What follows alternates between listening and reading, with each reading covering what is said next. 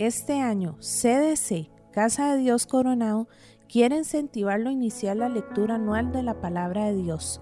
Este plan desea llegar a los hermanos a través de todas las escrituras en un año, incluyendo diariamente la lectura del Antiguo Testamento y el Nuevo Testamento.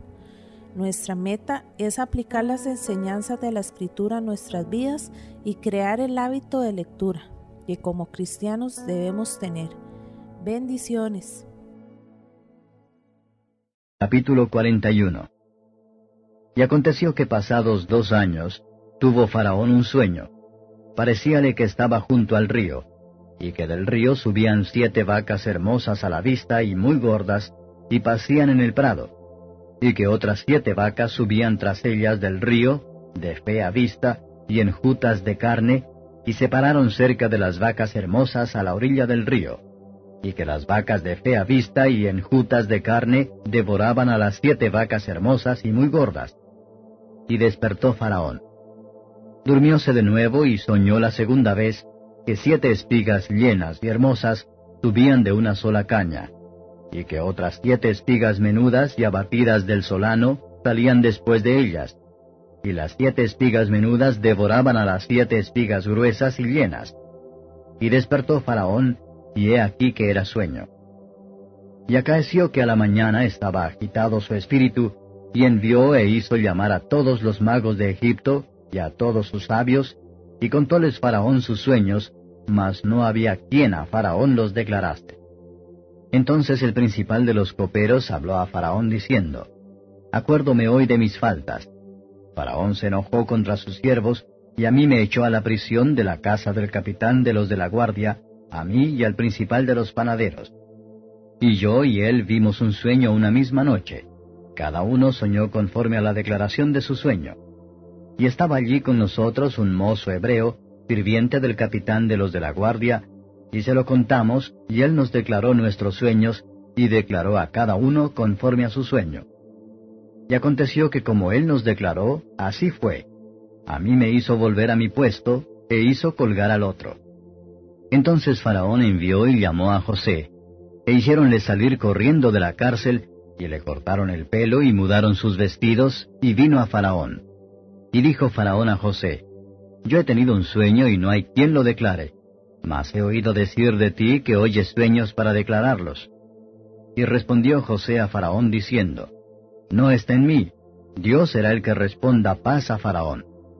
Entonces Faraón dijo a José, en mi sueño parecíame que estaba a la orilla del río, y que del río subían siete vacas de gruesas carnes y hermosa apariencia, que pasían en el prado, y que otras siete vacas subían después de ellas, flacas y de muy fea traza, tan extenuadas que no he visto otras semejantes en toda la tierra de Egipto en fealdad.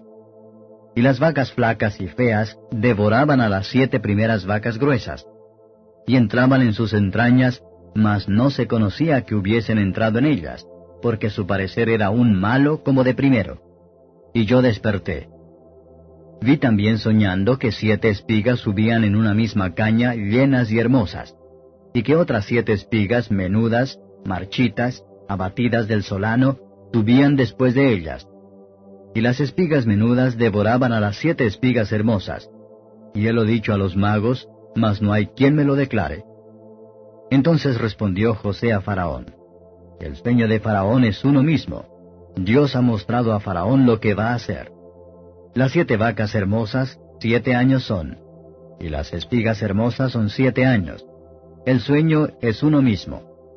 También las siete vacas flacas y feas que subían tras ellas son siete años, y las siete espigas menudas y marchitas del solano, siete años serán de hambre.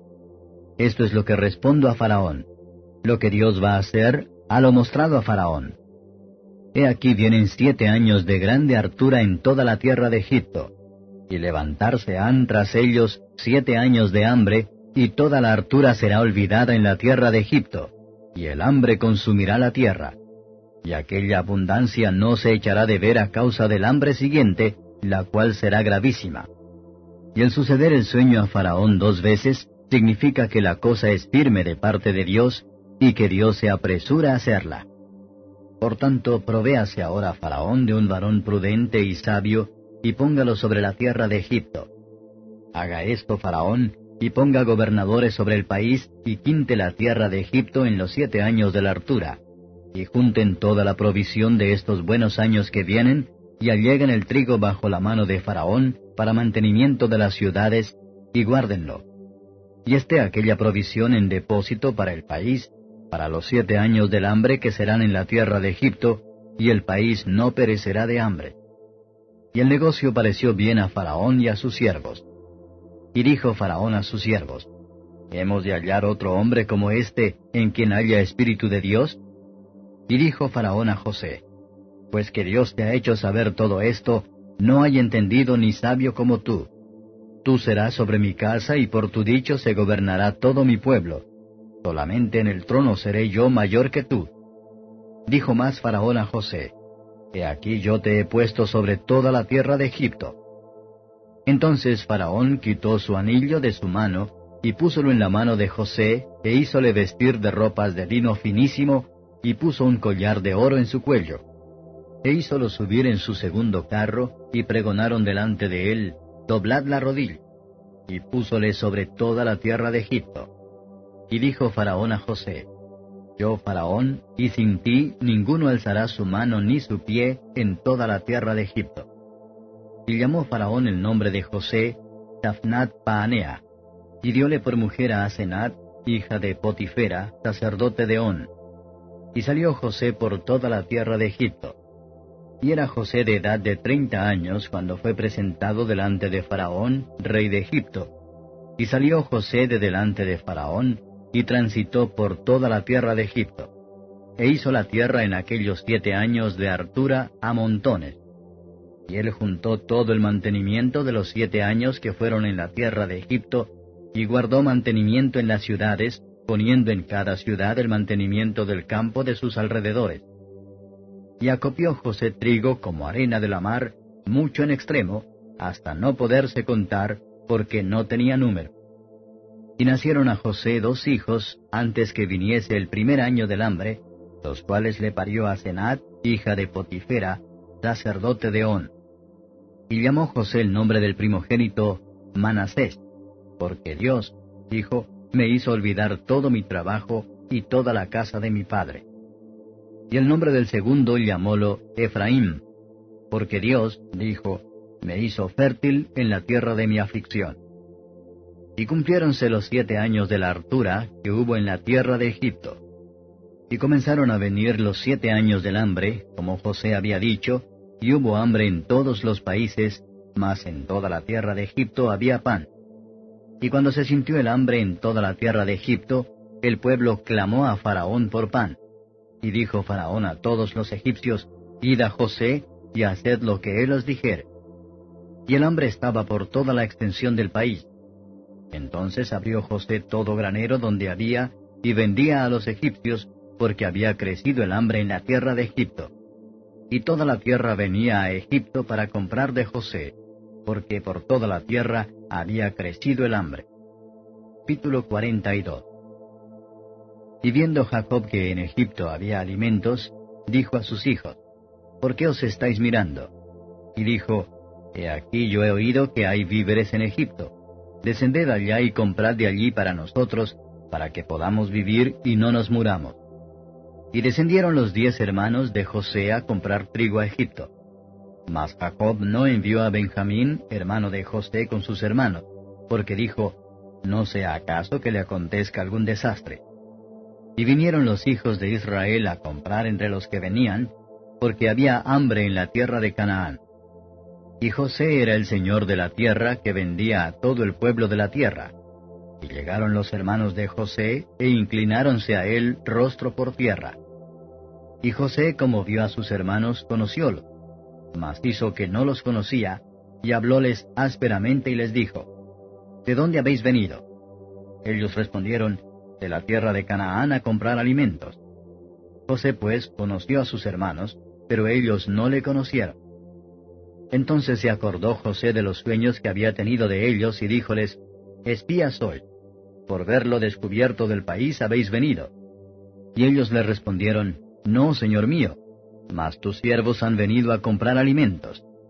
Todos nosotros somos hijos de un varón, somos hombres de verdad, tus siervos nunca fueron espías. Y él les dijo, No, a verlo descubierto del país habéis venido.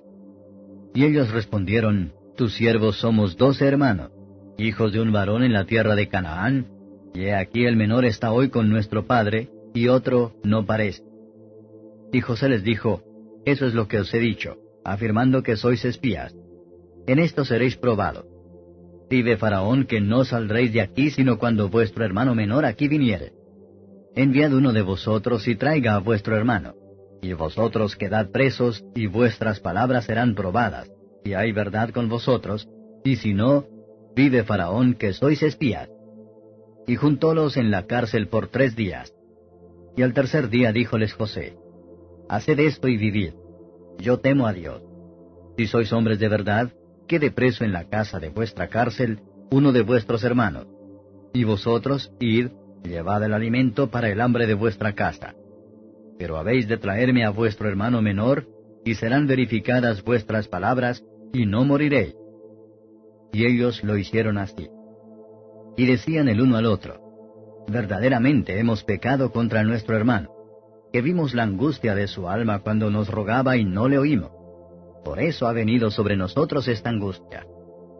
Entonces Rubén les respondió diciendo, ¿No os hablé yo y dije, no pequéis contra el mozo, y no escuchasteis? He aquí también su sangre es requerida. Y ellos no sabían que los entendía José, porque había intérprete entre ellos. Y apartóse él de ellos, y lloró. Después volvió a ellos, y les habló y tomó de entre ellos a Simeón, y aprisionóle a vista de ellos. Y mandó José que llenaran sus sacos de trigo, y devolviesen el dinero de cada uno de ellos, poniéndolo en su saco, y les diesen comida para el camino, e hízose así con él. Y ellos pusieron su trigo sobre sus asnos, y fuéronse de allí. Y abriendo uno de ellos su saco para dar de comer a su asno en el mesón, vio su dinero que estaba en la boca de su costal. Y dijo a sus hermanos, Mi dinero se me ha devuelto, y aún helo aquí en mi saco. Sobresaltóseles entonces el corazón, y espantados dijeron el uno al otro, ¿Qué es esto que nos ha hecho Dios? Y venidos a Jacob su padre en tierra de Canaán, contáronle todo lo que les había acaecido, diciendo, Aquel varón, señor de la tierra, nos habló ásperamente y nos trató como a espías de la tierra. Y nosotros le dijimos, Somos hombres de verdad, nunca fuimos espías. Somos dos hermanos, hijos de nuestro padre, uno no parece, y el menor está hoy con nuestro padre en la tierra de Canaán. Y aquel varón, señor de la tierra, nos dijo, En esto conoceré que sois hombres de verdad. Dejad conmigo uno de vuestros hermanos y tomad para el hambre de vuestras casas, y andad y traedme a vuestro hermano el menor, para que yo sepa que no sois espías, sino hombres de verdad. Así os daré a vuestro hermano, y negociaréis en la tierra. Y aconteció que vaciando ellos sus sacos, He aquí que en el saco de cada uno estaba el atado de su dinero, y viendo ellos y su padre los atados de su dinero, tuvieron temor.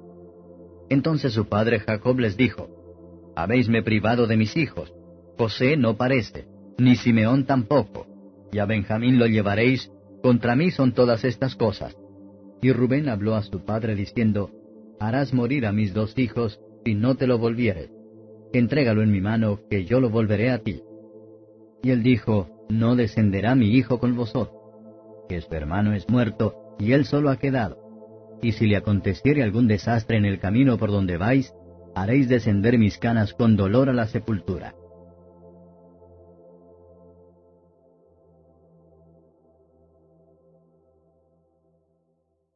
Capítulo 12 En aquel tiempo iba Jesús por los sembrados en sábado, y sus discípulos tenían hambre y comenzaron a coger espigas y a comer. Y viéndolo los fariseos le dijeron, He aquí tus discípulos hacen lo que no es lícito hacer en sábado. Y él les dijo, ¿No habéis leído qué hizo David teniendo él hambre y los que con él estaban? ¿Cómo entró en la casa de Dios y comió los panes de la proposición que no le era lícito comer ni a los que estaban con él, sino a solos los sacerdotes? ¿O no habéis leído en la ley que los sábados en el templo los sacerdotes profanan el sábado y son sin culpa? Pues yo os digo que uno mayor que el templo está aquí. Mas si supieseis qué es, misericordia quiero y no sacrificio, no condenaríais a los inocentes. Porque Señor es del sábado el Hijo del Hombre. Y partiéndose de allí, vino a la sinagoga de ellos. Y aquí había allí uno que tenía una mano seca, y le preguntaron diciendo, ¿Es lícito curar en sábado? por acusarle. Y él les dijo, ¿qué hombre habrá de vosotros que tenga una oveja, y si cayere ésta en una fosa en sábado, no le eche mano y la levante? Pues cuánto más vale un hombre que una oveja. Así que lícito es en los sábados hacer bien. Entonces dijo a aquel hombre, extiende tu mano. Y él la extendió, y fue restituida sana como la otra. Y salidos los fariseos consultaron contra él para destruirle. Mas sabiéndolo Jesús, se apartó de allí, y le siguieron muchas gentes y sanaba a todos. Y él les encargaba eficazmente que no le descubriesen, para que se cumpliese lo que estaba dicho por el profeta Isaías, que dijo, He aquí mi siervo, al cual he escogido, mi amado en el cual se agrada mi alma Pondré mi espíritu sobre él, y a los gentiles anunciará juicio. No contenderá ni voceará, ni nadie oirá en las calles su voz. La caña cascada no quebrará, y el pábilo que humea no apagará, hasta que saque a victoria el juicio. Y en su nombre esperarán los gentiles. Entonces fue traído a él un endemoniado, ciego y mudo, y le sanó de tal manera que el ciego y mudo hablaba y veía. Y todas las gentes estaban atónitas y decían, ¿será este aquel hijo de David? Mas los fariseos, oyéndolo, decían, Este no echa fuera los demonios, sino por Beelzebub, príncipe de los demonios. Y Jesús, como sabía los pensamientos de ellos, les dijo, Todo reino dividido contra sí mismo es desolado y toda ciudad o casa dividida contra sí misma no permanecerá. Y si Satanás echa fuera a Satanás, contra sí mismo está dividido. ¿Cómo pues permanecerá su reino? Y si yo por Beelzebub echo fuera los demonios, vuestros hijos, ¿por quién los echan? Por tanto, ellos serán vuestros jueces. Y si por Espíritu de Dios yo echo fuera los demonios, ciertamente ha llegado a vosotros el reino de Dios. Porque, ¿cómo puede alguno entrar en la casa del valiente y saquear sus alhajas si primero no prendiere al valiente? Y entonces saqueará su casa. El que no es conmigo, contra mí es. Y el que conmigo no recoge, derrama. Por tanto os digo, todo pecado y blasfemia será perdonado a los hombres mas la blasfemia contra el Espíritu no será perdonada a los hombres. Y cualquiera que hablare contra el Hijo del Hombre le será perdonado, mas cualquiera que hablare contra el Espíritu Santo no le será perdonado ni en este siglo ni en el venidero. O haced el árbol bueno y su fruto bueno, o haced el árbol corrompido y su fruto dañado, porque por el fruto es conocido el árbol. Generación de víboras, ¿cómo podéis hablar bien siendo malos? Porque de la abundancia del corazón habla la boca. El hombre bueno del buen tesoro del corazón saca buenas cosas, y el hombre malo del mal tesoro saca malas cosas. Mas yo os digo que toda palabra ociosa que hablaren los hombres, de ella darán cuenta en el día del juicio. Porque por tus palabras serás justificado, y por tus palabras serás condenado. Entonces respondieron algunos de los escribas y de los fariseos diciendo, Maestro, deseamos ver de ti señal. Y él respondió y les dijo, La generación mala y adulterina demanda señal, mas señal no le será dada sino la señal de Jonás profeta. Porque como estuvo Jonás en el vientre de la ballena tres días y tres noches, así estará el Hijo del Hombre en el corazón de la tierra tres días y tres noches. Los hombres de Nínive se levantarán en el juicio con esta generación y la condenarán, porque ellos se arrepintieron a la predicación de Jonás, y he aquí más que Jonás en este lugar.